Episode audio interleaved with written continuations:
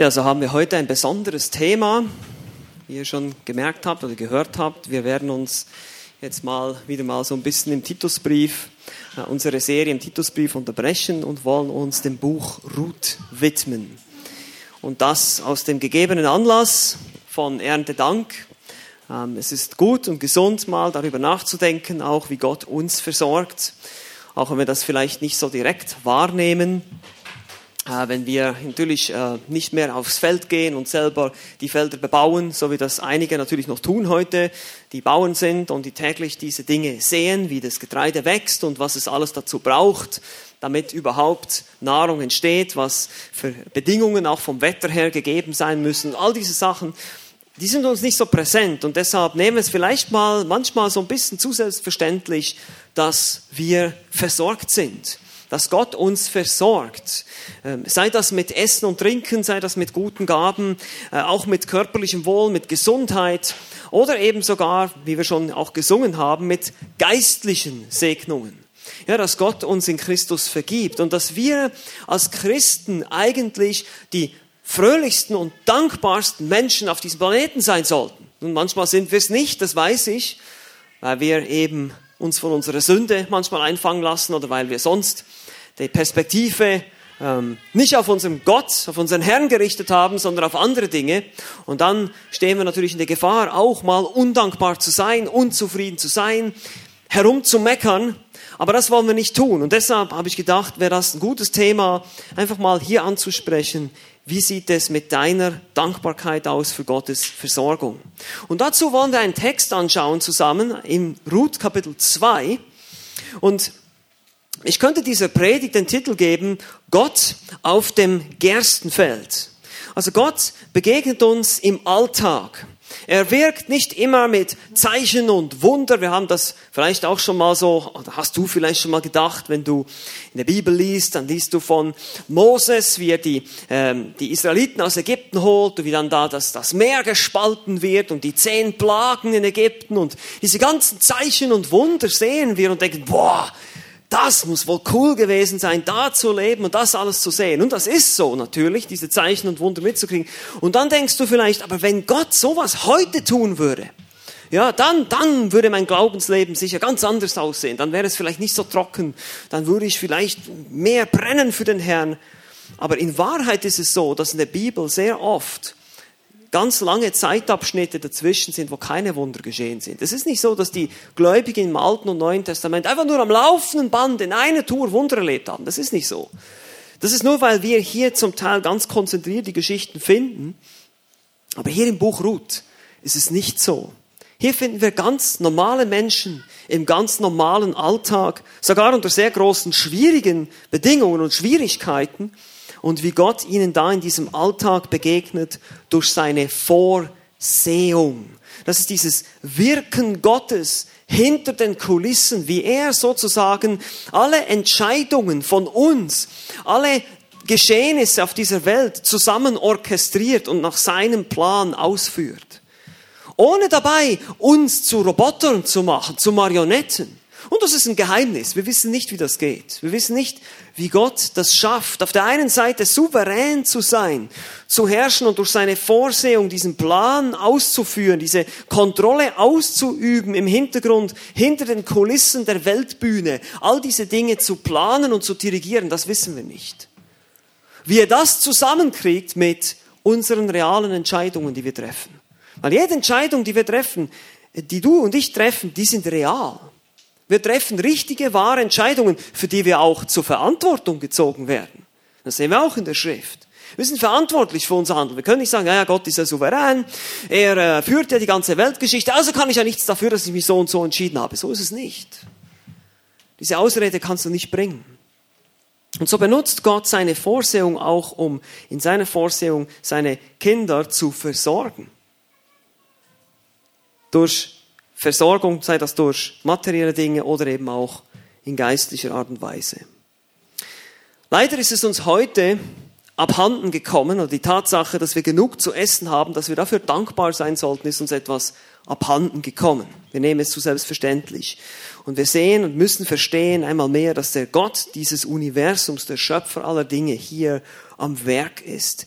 Im ganz normalen Alltag. Die Tatsache, dass du deinen Kühlschrank aufmachst und dass da etwas zu essen drin ist, der Grund dafür ist Gott in seiner gnädigen Fürsorge für dich. Sogar für die Ungläubigen sorgt er in dieser Art und Weise. Man spricht auch von der allgemeinen Gnade Gottes. Ja, dass er die, den Ungläubigen auch Essen und Trinken gibt, dass es auch regnen lässt über Gerechte und Ungerechte. Ja, dass er den Herzschlag des Sünders immer noch weiter schlagen lässt und nicht einfach sagt, fertig, Schluss damit. Ja, eines Tages ist es dann so, aber das ist einfach Gnade. Und wir wollen in dieser Textstelle heute in Ruth Kapitel 2 erkennen, wie diese Wahrheit besonders zum Ausdruck kommt. Diese Vorsehung, dieses Wirken Gottes im Hintergrund, ohne dass er selber jetzt eine Vision schenkt oder irgendwie ein riesiges Licht erscheint irgendwo. Nein, einfach nur im Alltag der Menschen. Und er führt seinen Plan aus im Buch Ruth. Das können wir hier sehen. Und er versorgt die Seinen. Ich möchte euch, bevor wir in dieses Buch einsteigen, dieses Kapitel, noch schnell ein paar wichtige Gedanken weitergeben. Einfach Hintergründe, um das Buch Ruth besser einzuordnen in der Heilsgeschichte. Und wir befinden uns in der Zeit der Richter. Thomas hat das schon vorgelesen, eine Schriftlesung. Es geschah in den Tagen, als die Richter regierten oder die Richter richteten, heißt es wörtlich im ersten Vers. Das sagt schon viel aus. Weil das war eine Zeit des geistlichen Niedergangs in Israel. Das war Niedergang und Ungehorsam und Abfall zeichneten diese Zeit. Diejenigen, die fleißig die Themen und Gliederungen und Verse lernen, ihr wisst das schon, das Buch Richter, Ungehorsam und Niederlage ist das Thema. Also das kam ja nicht von irgendwoher, sondern das Problem war der Ungehorsam der Israeliten. Deshalb gab es Probleme. Es gab Götzendienst, es gab Unmoral. Und so heißt es im Buch Richter, und diesen Vers haben wir gemeinsam gelernt in Richter 17, Vers 6. Zu jener Zeit gab es keinen König in Israel und jeder tat, was recht war in seinen eigenen Augen. Das prägte diese Zeit. Jeder tat einfach, was er gerade Lust hatte dazu oder was recht war nach seinem eigenen Ermessen. Und da sehen wir auch, dass die ganze Nation oder das ganze Volk dadurch ins Chaos gestürzt wurde. Und so musste Gott Gericht bringen. Er brachte dann andere Völker über die Israeliten, die sie dann jahrelang, teilweise jahrzehntelang knechteten. Und dann taten die Israeliten Buße. Und was geschah? Er schenkte ihnen und schickte ihnen Richter. Leute, die sie befreiten und die sie dann wieder richteten, die eben gerechtes Gericht brachten, die ihnen halfen, diese, dieses Gesetz wieder zu verstehen. Aber auch diese Richter wurden mit der Zeit immer unmoralischer. Wenn wir die Geschichten zum Beispiel von Simson anschauen, dann sehen wir schon, dann fragt man sich vielleicht so ein bisschen, was ist das eigentlich für ein Vorbild? Darüber haben auch einiges gehört am Freitagabend, wo es um die Erzählung ging, dass wir nicht immer alles, was wir sehen, nur als Vorbild dient, sondern manchmal auch als negatives Vorbild, als Abschreckung. Und so ist jetzt das Buch Ruth hier mittendrin in dieser Zeit, diese Geschehnisse, die hier geschildert werden, ist sowieso ein Diamant im Misthaufen. Ja, da ist ein riesiger Misthaufen, das ist die Zeit der Richter, alles befindet sich im Abfall und im Niedergang. Aber da ist das Buch Ruth. Da gab es doch noch ein paar wenige Menschen, die gottesfürchtig waren. Und ausgerechnet eine Moabiterin, eine Ausländerin, ja, nicht eine, nicht mal von, von Israel, war gottesfürchtig. Und da ist ein Boas, der gottesfürchtig ist, als, als Beispiele herausragen in dieser Geschichte. Aber das ist nicht allein der Grund, warum uns dieses Buch gegeben ist im Wort Gottes. Nicht nur, damit wir einfach Vorbilder haben wie Ruth und Boas, den wir nachahmen können, sondern es geht hier um etwas ganz anderes. Man geht davon aus, dass eventuell der Richter Samuel dieses Buch geschrieben haben könnte und dass es wohl eine Art Verteidigungsschrift war. Eine Verteidigungsschrift, um das Königtum Davids zu verteidigen. Und das seht ihr ganz am Ende, wenn ihr das Geschlechtsregister anschaut. Hier haben wir diesen Vers ja auch gelernt, ein Schlüsselvers fürs Buch Ruth. Und der letzte, also die letzten beiden Verse, 21, 22, endet dann mit dem Namen David. Ja, der König David. Das ist seine Ahnenreihe. Und die Moabiterin Ruth ist da drin. Und wohl könnte es sein, dass zum Beispiel Angriffe gegen David gekommen äh, sein könnten, als er König werden sollte. ähm, weil es heißt ja, der, der hat eine Moabiterin als Vorfahrin, zum Beispiel. Und so zeigt Samuel auf, man ist nicht ganz sicher, ob es Samuel war, könnte auch jemand anderes gewesen sein, aber Gott, der Heilige Geist, zeigt letztlich auf, dass David der rechtmäßige Nachfolger ist und Thronfolger. Und dieses Geschlechtsregister geht dann noch weiter. Im Neuen Testament sehen wir dann ja natürlich auch sogar, dass Jesus letztlich aus dieser Linie Davids, der Retter, kommt, der Messias.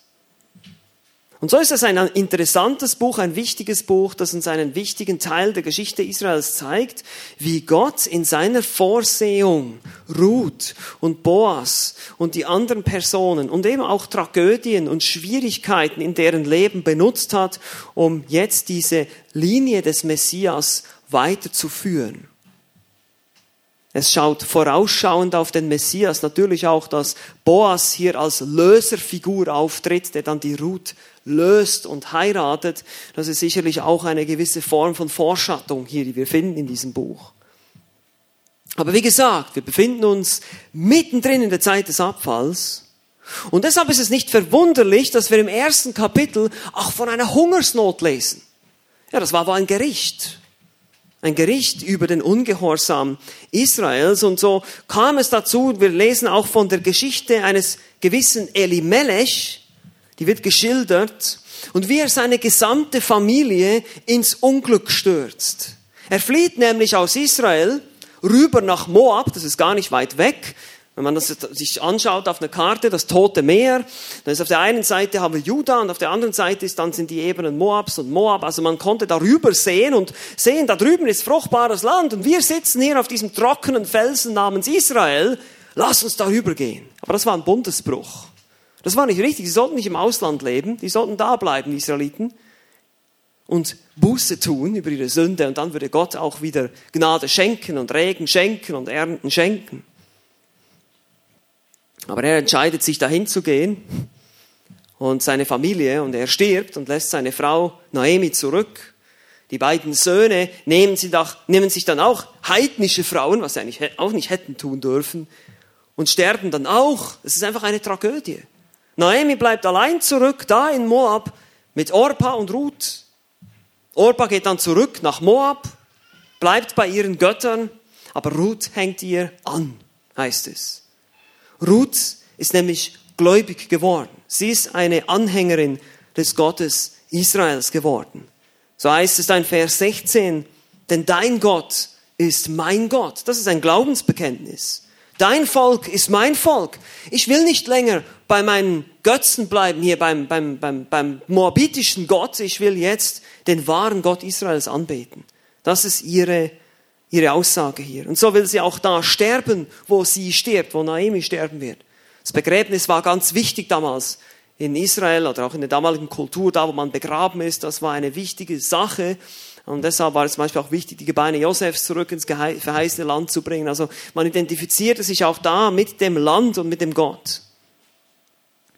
Und so kommen sie beide zurück zur Zeit der Gerstenernte, heißt es ganz am Ende von Kapitel 1. Was für ein Zufall. Direkt zur Gerstenernte. Weil wir wissen ja, wie es weitergeht, die Geschichten, und das wissen natürlich unsere beiden Damen hier noch nicht, wie es weitergeht. Wir wissen das nur als Leser, aber stellt euch das mal vor, diese ganzen Tragödien, das sieht überhaupt nicht gut aus. Wie soll es jetzt weitergehen? Wir, wir sind zwar zurück im Land, aber eben, Naomi hat keinen Mann, Ruth hat keinen Mann, damals waren die Männer zuständig für die Versorgung der Familie, eine Frau alleine, die, die, die war arm, die hatte Schwierigkeiten, das war sehr, sehr schwer als, als Witwe, vor allem auch hier wieder in einer Zeit, wo eben das Gesetz Gottes nicht eingehalten wurde, wo eben nicht gesorgt wurde für die Witwen und Waisen. Es sieht nicht gut aus. Und überhaupt, wie sollte das mit der Versorgung aussehen? Naomi hatte schon zu den beiden Töchtern noch, als sie auf dem Weg waren, gesagt, ich, ich, ich bin zu alt, ich kann nicht noch mal einen Mann heiraten und das, das geht gar nicht. Und dann könnt, oder, und dann könnt ihr oder Kinder kriegen, dann könnt ihr davon einen Mann haben, das geht nicht. Kann ich nicht mehr, ich bin zu alt. Ich kann euch auch nicht versorgen. Aber Ruth hat Gott vertraut. Ruth ist eine gläubige, hingegebene Frau und wir werden es noch sehen, wie Gott jetzt diese Ereignisse benutzt zu seinen Zwecken. Diese Tragödie, diese schrecklichen Dinge, die da geschehen sind, benutzt er, um seinen Plan auszuführen. Wir lesen jetzt mal gemeinsam Ruth Kapitel 2. Könnt gerne mitlesen. Und Naomi hatte einen Verwandten ihres Mannes, einen vermögenden Mann aus der Familie Elimelechs, und sein Name war Boas. Und Ruth, die Moabiterin, sprach zu Naomi, Lass mich doch aufs Feld gehen unter den Ähren, lesen, hinter dem her, in dessen Augen ich Gnade finden werde. Und sie sprach zu ihr, Geh hin, meine Tochter. Und sie ging hin und kam auf das Feld hinter den Schnittern her und las, da las sie auf. Und sie traf zufällig auf das Feldstück des Boas, der aus der Familie Elimelechs war. Und siehe, Boas kam von Bethlehem her und sprach zu den Schnittern, der Herr sei mit euch. Und sie sprachen zu ihm, der Herr segne dich. Und Boas sprach zu seinem Knecht, der über die Schnitter bestellt war, wem gehört dieses Mädchen? Und der Knecht, der über den Schnitter bestellt war, antwortete und sprach, es ist ein moabitisches Mädchen, das mit Naomi aus den Gebieten von Moab zurückgekehrt ist. Und sie sprach, lass mich doch auflesen und unter den Garben sammeln hinter dem Schnittern her. Und so ist sie gekommen und da geblieben vom Morgen an bis jetzt. Was sie im Haus gesessen hat, ist wenig. Und Boas sprach zu Ruth, hörst du, meine Tochter? Geh nicht, um auf einem anderen Feld aufzulesen und gehe auch nicht von hier weg, sondern halte dich hier zu meinen Mägden. Deine Augen seien auf das Feld gerichtet, das man schneidet und geht hinter ihnen her, geh hinter ihnen her. Habe ich nicht den Knaben geboten, dich nicht anzutasten? Und wenn du durstig bist, so geh zu den Gefäßen und trink von dem, was die Knaben schöpfen.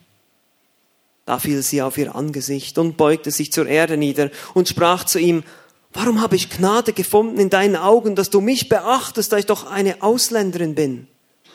Und Boas antwortete und sprach zu ihr, Es ist mir alles genau berichtet worden, was du an deiner Schwiegermutter getan hast nach dem Tod deines Mannes und dass du deinen Vater und deine Mutter und das Land deiner Geburt verlassen hast und zu einem Volk gezogen bist, das du früher nicht kanntest. Der Herr vergelte dir dein Tun. Und voll sei dein Lohn von dem Herrn, dem Gott Israels, unter dessen Flügeln Zuflucht zu suchen du gekommen bist. Und sie sprach, möge ich Gnade finden in deinen Augen, mein Herr, denn du hast mich getröstet und hast zum Herzen deiner Magd geredet, und doch bin ich nicht wie eine deiner Mägde. Vers 14. Und zur Essenszeit sprach Boas zu ihr, tritt hier her und iss vom Brot und tauche dein Bissen in den Essig. Da setzte sie sich zur Seite der Schnitter und reicht, er reichte ihr geröstete Körner und sie aß und wurde satt und ließ übrig. Und sie stand auf, um aufzulesen, und Boas gebot seinen Knaben und sprach, auch zwischen den Garben mag sie auflesen. Und ihr sollt sie nicht beschämen. Und ihr sollt äh, sogar aus den Bündeln Ähren für sie herausziehen und sie liegen lassen, damit sie auflese und sollt sie nicht schelten. Und sie las auf dem Feld auf bis zum Abend und sie schlug aus, was sie aufgelesen hatte, und es war etwa ein Epha Gerste. Und sie nahm es auf und kam in die Stadt, und ihre Schwiegermutter sah, was sie aufgelesen hatte, und sie zog hervor und gab ihr, was sie übrig gelassen, nachdem sie sich gesättigt hatte. Da sprach ihre Schwiegermutter zu ihr, wo hast du heute aufgelesen? Und wo hast du gearbeitet? Gesegnet sei, der dich beachtet hat. Und sie teilte ihre Schwiegermutter mit, bei wem sie gearbeitet hatte und sprach, der Name des Mannes, bei dem ich heute gearbeitet habe, ist Boas. Da sprach Naomi, zu ihrer Schwiegertochter, gesegnet sei er von dem Herrn, dessen Güte nicht abgelassen hat von den Lebenden und von den Toten. Und Naomi sprach zu ihr, der Mann ist nah verwandt mit uns. Er ist einer von unseren Blutsverwandten. Und Ruth, die Moabiterin, sprach, er hat auch zu mir gesagt, du sollst dich zu meinen Knechten halten, bis sie meine ganze Ernte beendet haben. Und Naomi sprach zu Ruth, ihrer Schwiegertochter, es ist gut, meine Tochter, dass du mit seinen Mägden ausgehst, damit man dich nicht auf einem anderen Feld anfalle. Und so hielt sie sich zu den Mägden des Boas, um aufzulesen, bis die Gerstenernte und die Weizenernte beendet waren, und sie wohnte bei ihrer Schwiegermutter. Bis hierher. Nun, was wir zuerst verstehen müssen in diesem Text hier ist diese Betonung, dass Boas ein Verwandter ist, ein Blutsverwandter oder ein Löser. Ja, das ist ein, das hat einen kulturellen Hintergrund. In Israel war es so, dass ja die, der Landbesitz an die Familien gebunden war. Jeder Stamm hatte ein Los, hatte bestimmtes Gebiet und auch jede Familie. Und so war Familie und Landbesitz und Existenz sehr, sehr wichtig. Wenn jetzt aber eine Frau keinen, keine Söhne hatte, keine Nachkommen, dann kann es sein, dass ihr Familienname sozusagen verschwindet in Israel. Und das sollte aber nicht so sein, weil all diese Stämme und Familien sollten erhalten bleiben. Und so hatte, wenn eine Frau einen Mann verliert, der Bruder dieses Mannes die Pflicht, sie zu heiraten, sofern das möglich ist, um zu verhindern, dass die Familie ihren Grundbesitz verlieren würde und somit auch die Existenz. Also hier geht es wirklich um Versorgung, um Existenz, äh, Ängste, die da sind. Und jetzt sehen wir plötzlich, wie Gott das führt, dass eben die Ruth auf das Feld dieses Mannes Boas kommt. Aber diesen Hintergrund müssen wir verstehen, dass wir auch ein bisschen so wissen, warum das so wichtig ist, dass er jetzt eben ein Blutsverwandter ist, dass er irgendwie zu derselben Familie gehört, zur Familie Elimelechs. Aber die, die Moabiterin hier, Ruth, die hat sich überhaupt nicht solche Gedanken gemacht. Warum sollte ein solcher Mann überhaupt Interesse haben? Sie hat auch überhaupt nicht gewusst, wo sie hingeht. Wir sehen das hier. Ruth, die Moabiterin, sprach zu Naomi im Vers 2, lass mich doch aufs Feld gehen und Ehren lesen. Nun, meine Lieben, Ehren lesen, das war nicht gerade so der attraktivste Job damals. Es ist im Prinzip nichts anderes als Überreste zusammenkratzen hinter den Schnittern her, ja, die das Feld äh, geschnitten haben und gemäht haben, als sie dann hinterher durfte sie so diese kleinen Dinge, diese Resten aufresen, Überreste. Und sie hat überhaupt nicht den Plan gehabt, jetzt hier Gottes Plan auszuführen, sondern sie ist einfach aufs Feld gegangen. Sie sagt, hinter dem Herrn, in dessen Augen ich Gnade finden werde. Ich habe keine Ahnung, wo ich jetzt hingehe. Das ist wichtig zu verstehen. Sie wollte einfach arbeiten gehen, weil sie beide Hunger hatten, weil sie irgendwas zu essen brauchten. Das war der Grund, warum sie gesagt hat, ich gehe Ehren lesen. Das war übrigens auch eine Praxis in Israel, um sozial Schwache zu versorgen. Es ist besser, als ihnen einfach nur Geld zu geben, sondern die müssen auch was dafür tun. So konnten die zum Beispiel eben Ehren lesen gehen, hinter den Schnittern her, auf irgendeinem Grundstück. Nachlese halten. Und sie hofft, dass sie irgendwo Gnade findet. Naomi ermutigt sie, gesagt, getan, sie geht dahin. Da heißt es dann eben, dass sie in Vers 3 und das wird hier sehr stark betont, sie traf zufällig auf das Feldstück des Boas. Es traf sich das Treffen, ja, der Zufall zufallte es, so müsste man das irgendwie wiedergeben im Deutschen, was hier im Hebräischen steht, weil es wird dermaßen betont, dass man merkt, es war gar kein Zufall. Das war Gottes Plan. Sie sucht sich irgendein Feld aus und sie landet genau da, wo Gott sie haben will, nämlich auf dem Feld des Boas. Weil Gott hat einen Plan. Gott will die Familie versorgen, er will Ruth einen Ehemann schenken, er will ganz viele Dinge tun. Wir kennen die Geschichte, aber wir müssen uns versuchen, in die Schuhe dieser Menschen zu versetzen. Sie geht dahin, sie arbeitet, sie geht da morgen hin, will einfach nur ihre Familie versorgen.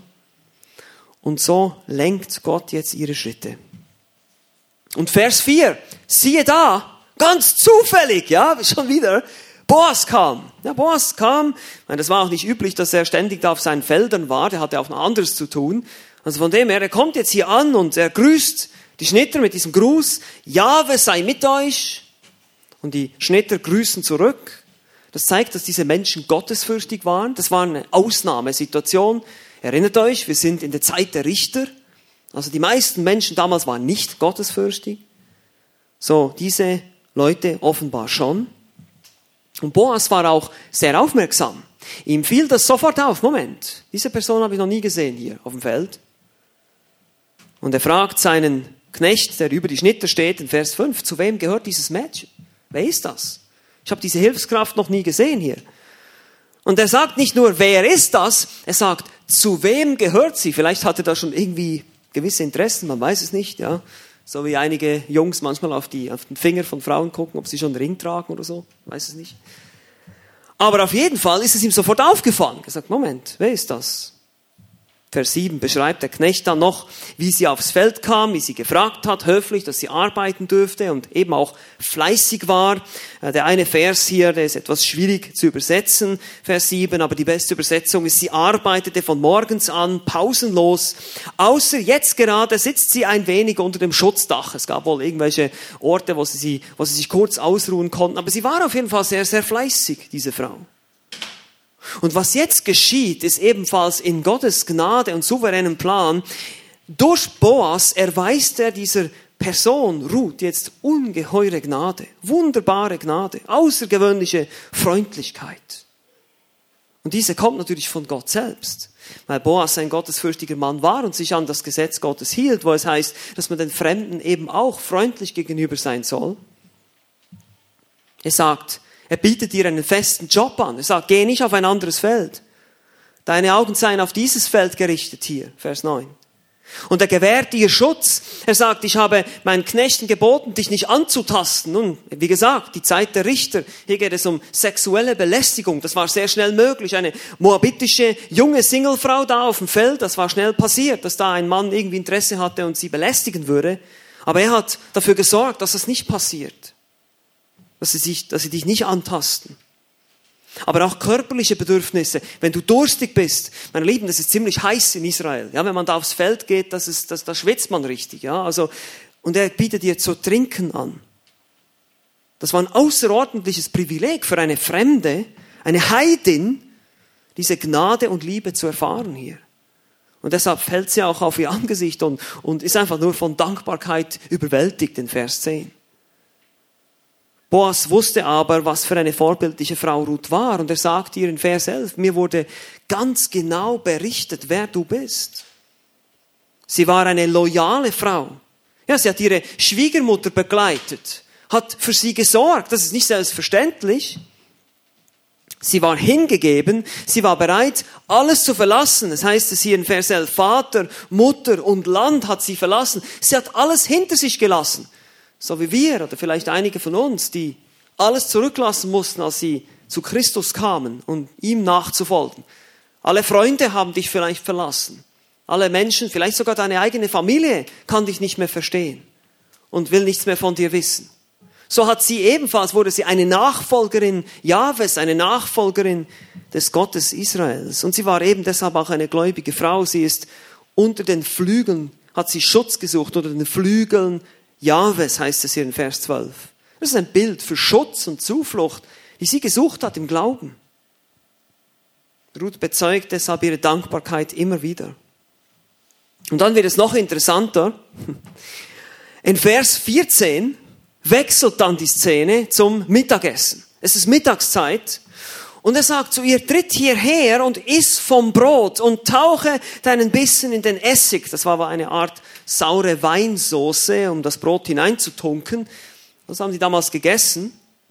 Aber das bricht jedes kulturelle Etikett hier, jede kulturelle Norm der damaligen Zeit. Ein frommer Jude, ein Mann, ein vermögender Mann, er wird Ishgibor Chayil, also ein, ein sehr großer und mächtiger und tugendhafter Mann genannt, bittet eine heidnische Frau, sich neben ihn zu setzen und dann bedient er sie sogar, erreichte ihr geröstete Körner, er bedient sie sogar. Und sie hatte sogar noch übrig, brachte sie dann noch nach Hause zu ihrer Schwiegermutter, sehen wir später noch. Boas oder eben Gott selbst in seiner Vorsehung erweitert seine gnädige Fürsorge für Ruth immer noch mehr. Er gebot den jungen Männern hier in Vers 15, dass sie zwischen den Garben auch auflesen durfte, eben nicht nur hinterher, dass sie sie in Ruhe lassen sollen, dass sie sie nicht beschämen sollen dafür. Und sie sollen sogar ein bisschen nachhelfen. Ja, in Vers 16 sehen wir, man nimmt doch, zieht, zopft da so ein bisschen Ähren raus und, und schmeißt sie aufs Feld, damit sie sie auflesen kann. Helft ihr ein bisschen nach.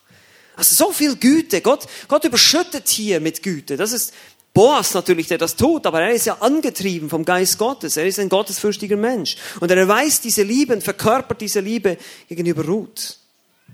Wunderbar. Und das Resultat? Resultat in Vers 17 ist ein Epha Gerste. Und wir müssen verstehen, dass dieser Job eben, diese Überreste zusammenzukratzen, da am Boden aufzulesen, das hat vielleicht normalerweise so ein halbes bis zu einem Kilogramm an Ertrag gebracht. Ein Epha ist aber ungefähr 15 bis 20 Kilogramm Gerste. Das ist nicht gerade wenig, das ist sogar sehr viel. Da konnten die zwei Frauen mehrere Wochen davon leben. Und ihr müsst euch das mal vorstellen, diese, diese Frau mit diesem 20 Kilogramm großen Sack jetzt auf dem Rücken, wenn sie jetzt nach, nach Hause geht. Man konnte von weitem sehen, dass da jemand nachgeholfen hat. Boas. Ja, wie gesagt, er hat vielleicht schon ein Auge auf sie geworfen. Man weiß es nicht so genau, aber das ist auf jeden Fall der Punkt. Stellt euch diese, dieses moabitische Mädchen vor mit diesem 20 Kilogramm schweren Hundefuttersack auf dem Rücken, geht jetzt in die Stadt. Sie nahm es auf und kam in die Stadt, heißt es in Vers 18. Und jetzt kann man sich das ja vorstellen. Sie kommt nach Hause zu ihrer Schwiegermutter mit einem breiten Grinsen auf dem Gesicht und mit diesem riesigen Sack hinten auf dem Rücken. Und die Mutter erwartet, dass sie da mit so einem kleinen ein Kilo Tütchen nach Hause kommt. Ne? Aber ihr kommt mit dieser riesigen Ding angelaufen und sagt, wo warst du denn heute? Bei wem warst du denn? Diese Frage kommt sofort, nachdem sie gegessen hat. Die drängt sich natürlich förmlich auf, diese Frage. Und sie sagt dann auch gleich, gesegnet sei, der dich beachtet hat. Und dann Ruth sagt, der Name des Mannes, bei dem ich heute gearbeitet habe, ist Boas. Ja, man kann sehen, der Ort ist nicht so wichtig, der Mann ist viel wichtiger, offenbar.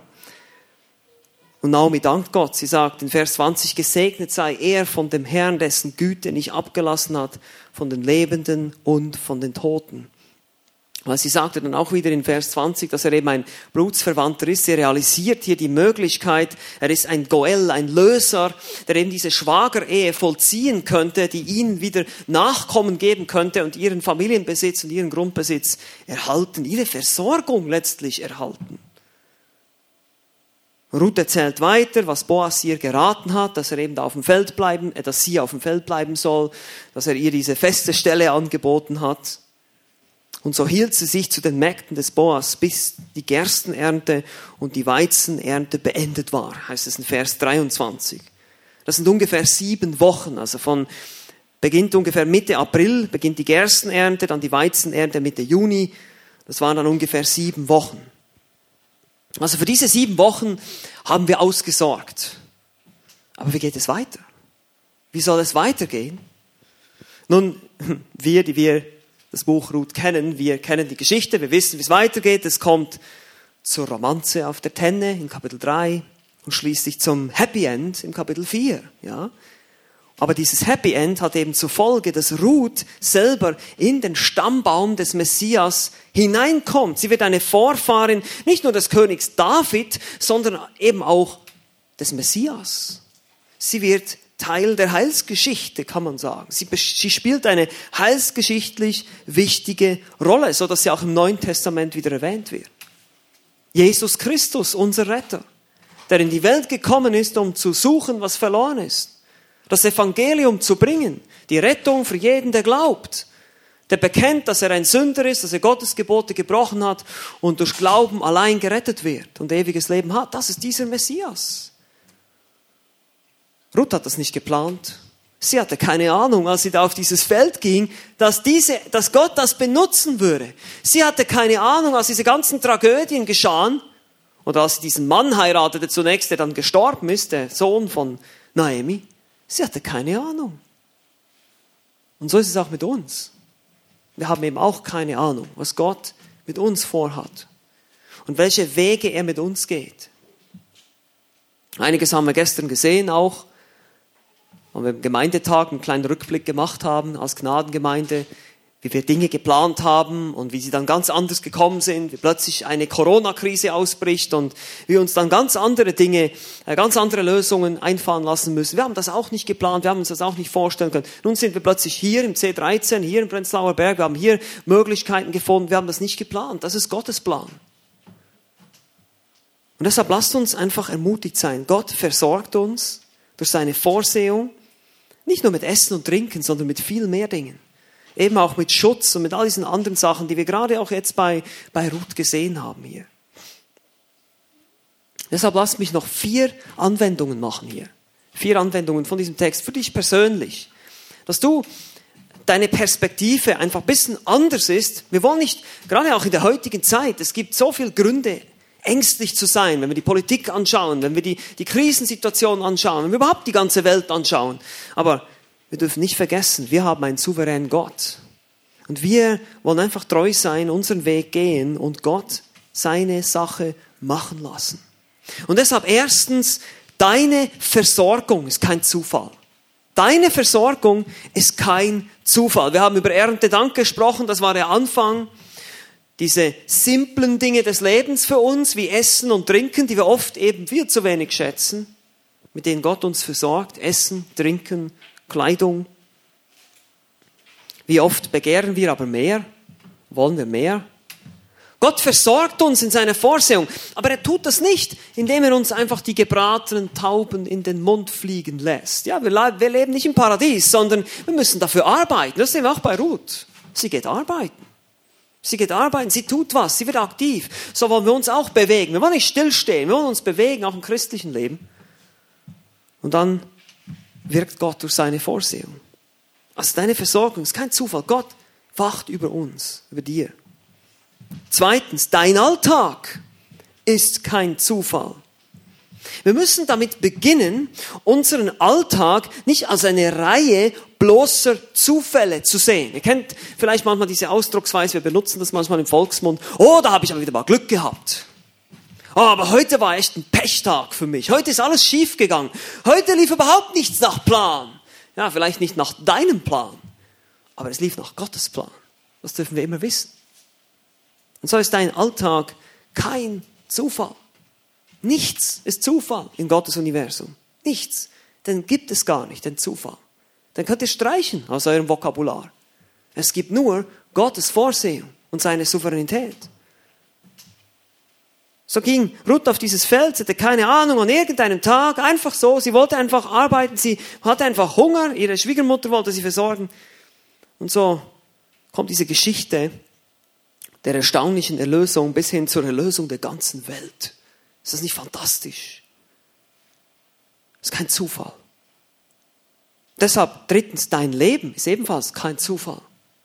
Du bist keine Laune der Natur. Du bist nicht zufällig entstanden durch evolutive Prozesse oder irgendwie sowas, sondern Gott hat dich geschaffen und Gott hat dein Leben geplant und deine Tage sind schon aufgeschrieben, alle Tage deines Lebens in einem Buch, vom Anfang bis zum Ende, vom ersten bis zum letzten Tag. Das lesen wir im Psalm 139. Und alles, was bisher in deinem Leben geschah, war kein Zufall. Die Familie, in der du aufgewachsen bist, die Prägung, die du vielleicht hast, die Dinge, die du mitbekommen hast, die schwierigen Sachen, die du erlebt hast, die Tragödien, die du durchmachen musstest, was immer es ist, es ist kein Zufall. Wohl kaum.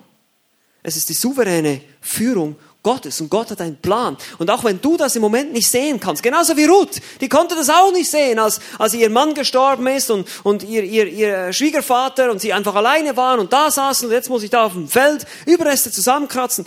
Aber sie haben nicht gesehen. Keine Ahnung, was jetzt passiert. Und doch hatte Gott einen Plan. Vielleicht bist du heute hier, auch nicht aus Zufall, um gerettet zu werden, um über dein Leben als Ungläubiger nachzudenken, Buße zu tun, Christus endlich anzunehmen, aufhören ihm zu widerstehen. Oder vielleicht bist du hier heute auch nicht aus Zufall, einfach um diese Predigt zu hören, weil irgendwas Bestimmtes in deinem Leben gerade abläuft. Ich weiß nicht, was in eurem Leben alles abläuft, aber um einfach ermutigt zu werden. Es ist kein Zufall. Und viertens, die vierte Anwendung, die wir uns auch ganz, ganz gut merken müssen, wie schnell kann alles anders sein. Wie schnell kann alles anders sein. Was, was ein einziger Tag ausmachen kann im Leben. Ein einziger Tag kann alles verändern, entweder zum Guten oder zum Schlechten. Wir wissen das. Am Morgen, als Ruth auszog, wusste sie noch nicht, dass sie überhaupt Arbeit finden würde. Und jetzt am Abend kam sie nach Hause, überreich gesegnet, mit Freundlichkeit und Gnade behandelt. Wir wissen auch nicht, wie der nächste Tag aussehen wird. Wir wissen nicht mal, oder wir wissen auch nicht, wann wir sterben werden. Wir wissen nicht, was morgen sein wird. Und deshalb sagt Jesus auch, dass wir uns keine Sorgen machen müssen. Ist es nicht so? Wir sollen nicht sorgen, was für den Morgen. Wir sollen jetzt und hier treu sein und vertrauen. Und hier können wir uns natürlich und sollen wir uns ein Beispiel an Ruth nehmen, wie sie ihren Glauben gelebt hat. Aus Gottes Perspektive sieht es alles ganz anders aus. Und so kannst du vielleicht morgens leer ausgehen und abends voll zurückkommen, gefüllt mit Segnungen. Es kann aber auch anders sein. Letztlich wollen wir einfach verstehen, dass Gott heute noch, immer noch, genauso souverän involviert ist in, dieser, in dieser Weltgeschichte, mit allem, was geschieht, selbst in deinem Leben.